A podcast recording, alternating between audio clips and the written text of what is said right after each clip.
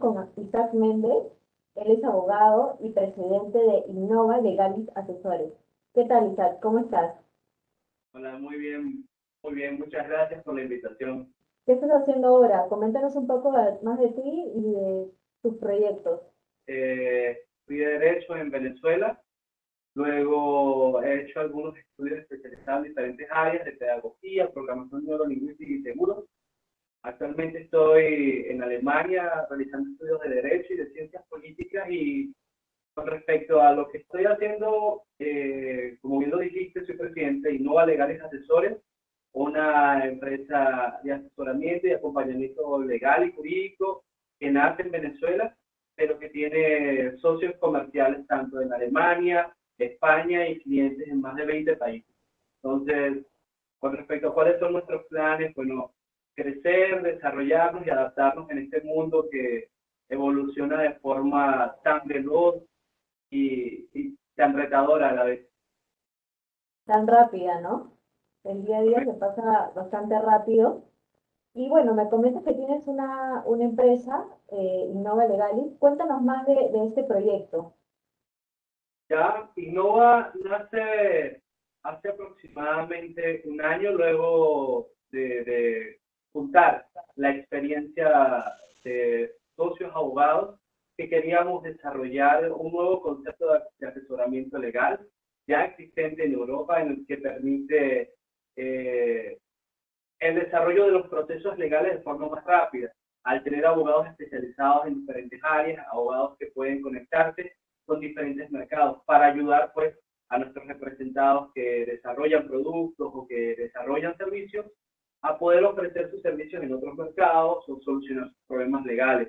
Eso nos ha permitido pues acompañar clientes eh, venezolanos que se encuentran en el extranjero pero tienen negocios en Venezuela o empresas que quieren invertir en Venezuela o simplemente comunicar los mercados entre Europa y Latinoamérica. Es un experimento muy interesante que reúne más de 20 años de experiencia eh, en el equipo de abogados que lo conforman. Y bueno, nada, bien, bien interesante, pues todos los días descubrimos la potencialidad enorme que se encuentra en Latinoamérica, eh, tanto en materia de negocios, de educación, en recursos humanos, eh, y la potencialidad que existe al conectar posiblemente estos dos mundos, ¿no? el viejo mundo, la Europa, con la América Latina. Y pues de eso va Innova Legalización. Y este proyecto entonces eh, espera o piensa expandirse en toda Latinoamérica y bueno, las Europas por lo que me comentas.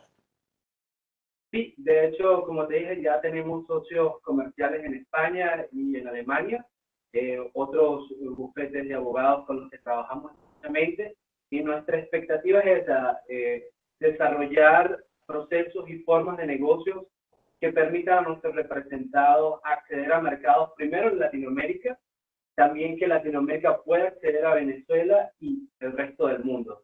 Eh, siempre lo decimos en nuestras reuniones, el potencial mayor de Latinoamérica se encuentra en que compartimos un mismo idioma, mismas tradiciones, y todo esto tiene un efecto económico. Quiere decir que los productos y servicios que se desarrollan en un país pueden conectarse de forma más fácil eh, en otros países. Ahora necesitamos tender los puentes jurídicos, fiscales, arancelarios, etcétera, que permitan que estos productos y estos servicios puedan trasladarse a un mercado primero regional en Latinoamérica y luego global y expansivo.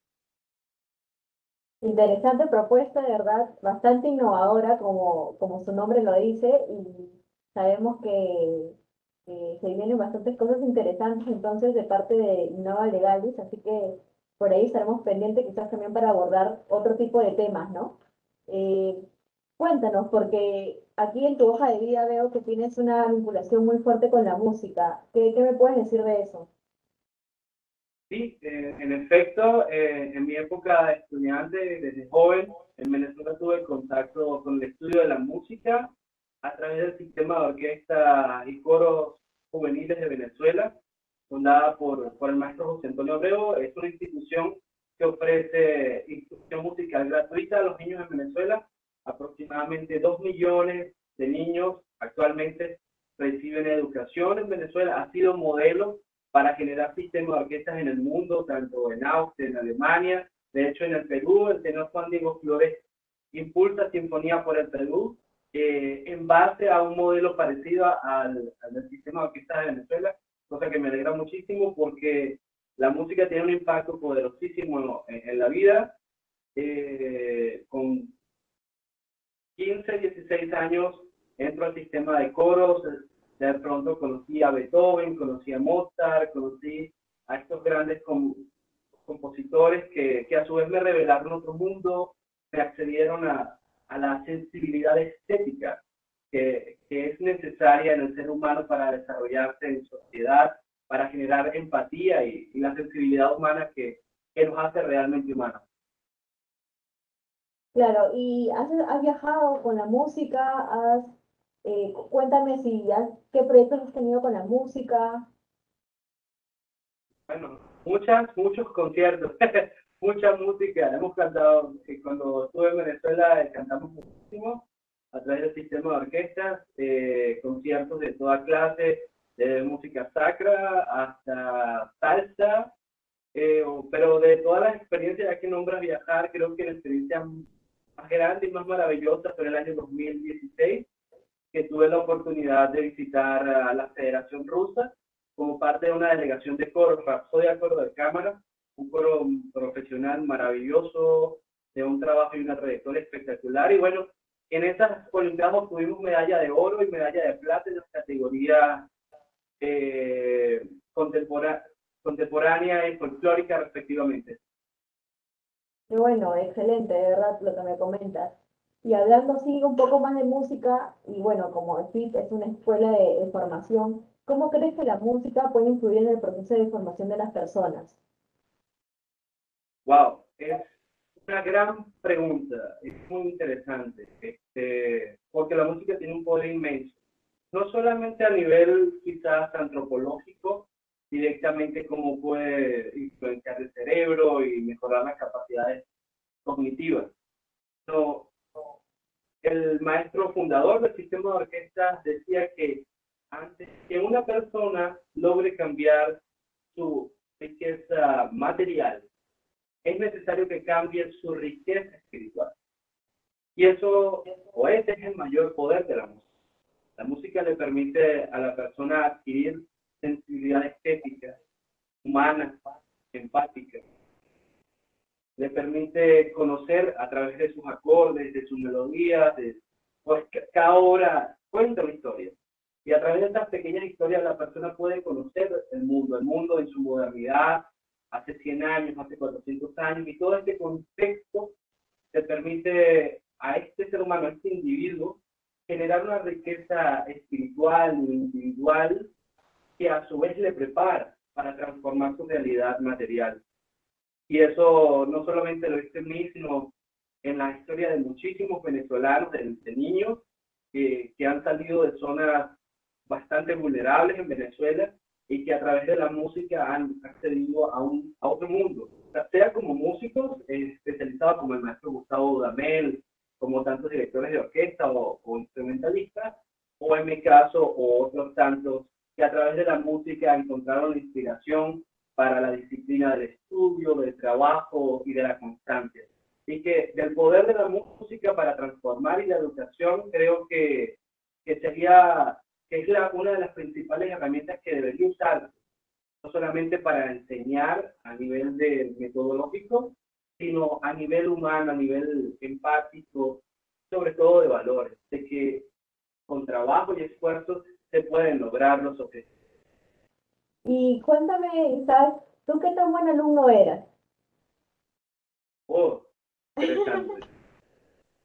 bueno, no eran mal estudiantes, pero sí procrastinaba un poco. Este, bueno, un poco, bastante. pero mis profesores fueron bastante muy buenos, muy disciplinados. Y poco a poco aprendí una, una máxima que es la que me guía hasta hoy, me la comentó mi profesor de coro, de hecho, cuando era muy, muy niño, él me decía que la disciplina supera el talento. Pues porque lo veíamos a veces hay personas muy talentosas, pero procrastinaban, se relajaban tanto que no se preparaban para las oportunidades. Y él siempre nos, nos incentivaba a prepararse, a hacer más y más y más y más. Claro, a veces con una metodología bastante de disciplina, pero, pero me encantó. De hecho, me han hecho el hombre que soy y, y eso lo agradezco muchísimo. A veces sí, pues no, no siempre como que eh, ser tan buen alumno al principio, después no, no, o sea, como que es relativo, ¿no? Es relativo.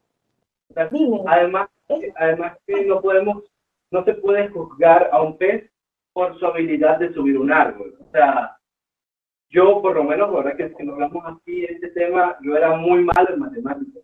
Bueno, soy muy malo en matemáticas, en física y en química, pero terrible. Nunca, nunca lo entendí pero era porque era muy bueno en materias de historia, de análisis, de filosofía, de teología, y es eso, es, entender la capacidad y la unicidad de cada individuo, y eso hay que explotarlo, el talento individual. Claro, hay que explotar las habilidades que uno tiene, ¿no? Porque sí, pues a veces uno no es tan bueno para los números, otros no es bueno para las letras, o para ciertas cosas, no sé, eh, las manualidades, otro tipo de, de habilidades y, y, bueno, al final hay que encontrar lo que, lo que uno tiene y saber explotarlo, ¿no? Para, para ver qué, qué, cosas te pueden traer más adelante. Eh, cuéntame, este último año, eh, ¿cómo cambió tu visión del mundo en, o sea, en este último año, ¿no? ¿Cómo, cómo ves? ¿Cómo, ¿Cómo lo has visto?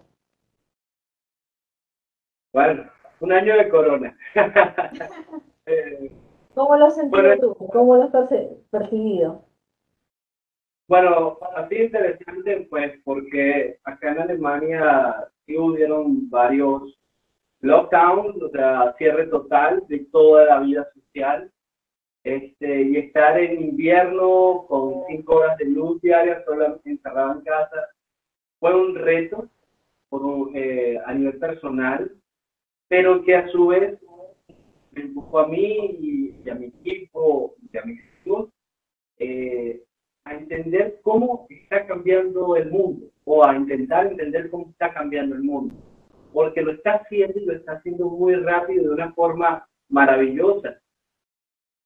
El corona creo que nos ha enseñado el poder que, existe a través de la, de la técnica, a través de las redes sociales y de la tecnología, de cómo podemos estar conectados de forma no presencial, de cómo podemos acompañarnos de forma no presencial y de cómo también nuestra economía puede diversificarse y transformarse en ese sentido, ¿no? Estamos en nuestra época, como habría escrito Francis Fukuyama, el fin de la historia. Estamos en, nuestra, en, esta posmodernidad que, nos empuja a, a, evolucionar, a innovar. Exacto. Y en el tema eh, profesional, laboral o bueno, empresarial, como como tu empresa que ahora tienes, eh, ¿cómo, ¿cómo, lo has visto ahora en este, en este último año? Bueno, al principio, fue, al principio fue bastante complicado, sobre todo para acompañar eh, representados que por lo menos necesitaban asuntos ante consulados o, o, empresas, que, personas que debían viajar. De verdad que fue un reto.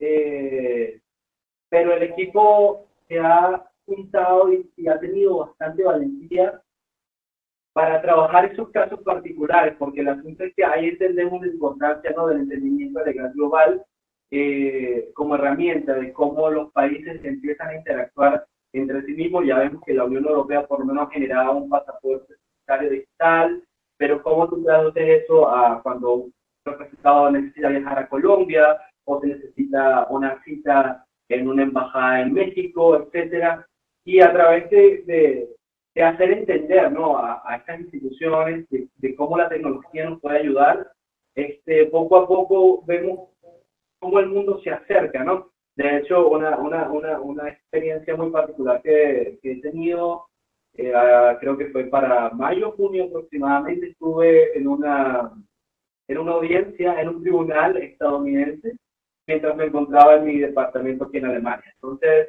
eso nos muestra el poder ¿no? de la Internet y de, la, y de toda la tecnología y cómo está evolucionando. Sí, no, hemos, em, o sea, se ha evolucionado bastante, bueno, ya, eh, bueno, en el caso de, de nosotros como escuela, el tema e-learning ya, ya lo conocíamos, pero sí, eh, también aparte se han abierto nuevas oportunidades, ¿no? Con, con otros países que quizás eh, antes no, no, se veía eso, ¿no? El tema de, de poder, no sé, eh, socializar con otros países, el tema de empresas quizás hacer nuevos negocios. Entonces, eh, este año ha sido bien tratador de, de, de todas maneras, el tema de, de, nuevas prácticas, pero en sí nos ha enseñado y también eh, hemos visto que la tecnología y todo el tema innovador eh, ya salió a flote y ahora solamente queda aprovecharlo, ¿no? Correcto. Correcto. Yo pienso que cada situación en la vida nos trae algo. Solo debemos... Total, totalmente. No, nos, nos, enseña y nos construye como, como individuos. Y pienso que este año ha sido una enseñanza para cada individuo en su hogar, en su individualidad, pero también como sociedad. Hemos visto cómo somos dependientes el uno del otro, de nuestros países, de nuestras sociedades, de cómo dependo yo de que alguna otra persona vaya al supermercado a trabajar, de cómo dependo yo que el hospital pueda funcionar, que la fábrica de oxígeno funcione, que dependo yo de que las personas atiendan a las reglas sanitarias para cuidarnos como sociedad. Y pienso que esa es la mayor enseñanza para, para todos nosotros este año, que somos una gran comunidad global. Al final, más allá de las fronteras, más allá de, de los idiomas, somos simplemente eso, somos humanos que viven en una gran aldea global y que estamos todos interconectados. Eso es cierto, es muy cierto lo que nos comentas, ¿no? Eh, este año sí, pues se ha visto más, más, también se ha visto bastante unión en todo, en todos los, en todos los aspectos, este, bueno, como sociedad también, ¿no? Entonces, eh, sí, eso es muy cierto lo que nos comentas. Y ya para culminar la entrevista, eh, te quiero hacer una pregunta. Eh, ¿Qué le diría el Isaac de hoy al Isaac de hace 10 años? Es una, creo que una gran pregunta. Una no muy fácil de contestar. Pero pongo a pensar y a meditar muy bien. Yo le diría a Isaac que hace 10 años lo, lo que mi maestro de, de coros me dijo. Me lo repetiría. La disciplina superar talento. Uh, trabajo, constancia, dedicación, sobre todo atreverse a soñar. Atreverse. Soñar es posible. Dar el salto de fe, lanzarse al vacío, a la experiencia, a la oportunidad y a la aventura. Creo que eso es lo más grande que podemos hacer como seres humanos, porque la vida es maravillosa y está repleta de oportunidades, está repleta de experiencias que podemos vivir y tener ya y tener para nosotros, pero debemos tener el deseo de, de dar ese salto al abismo de ¿sabes? Eso es lo que me diría. De arriesgarse. Ah, ya, claro. Claro, eso de arriesgarse, pues no, al final el que no arriesga no gana, como dicen. Y eso es en sí, ¿no? Eh, arriesgarse, tomar decisiones que al final, eh, más adelante quizás se puedan volver importantes, ¿no? Entonces, eso es. De verdad, muchas gracias por, por, tu tiempo, por la entrevista, por lo que nos comentas. Eh, esperamos eh, verte y poder entrevistarnos nuevamente para quizás hablar de algún tema en especial, ¿no? Bueno, en temas de, de derecho quizás, en temas de música o de algún otro proyecto que, que nos puedas comentar por ahí. Claro, será un placer. Yo eh, agradezco nuevamente bueno, a ti y a, todo el equipo de, la escuela. Eh, bueno, yo he visto tu trabajo, estoy enamoradísimo de tu trabajo, les deseo todo el éxito del mundo. Que bueno, que sigan innovando, que sigan creciendo, acompañando, llenándose de éxitos y todas cosas maravillosas. Por supuesto, sería para mí un placer y un honor sean darnos material de derecho, de mercado o, de música, este, sentarnos y conversar. Gracias, de todas maneras te deseamos los mismos éxitos a ti en tus proyectos personales, profesionales. Y bueno, estamos viéndonos en una próxima entrevista. Vale, muchas gracias. Hasta luego.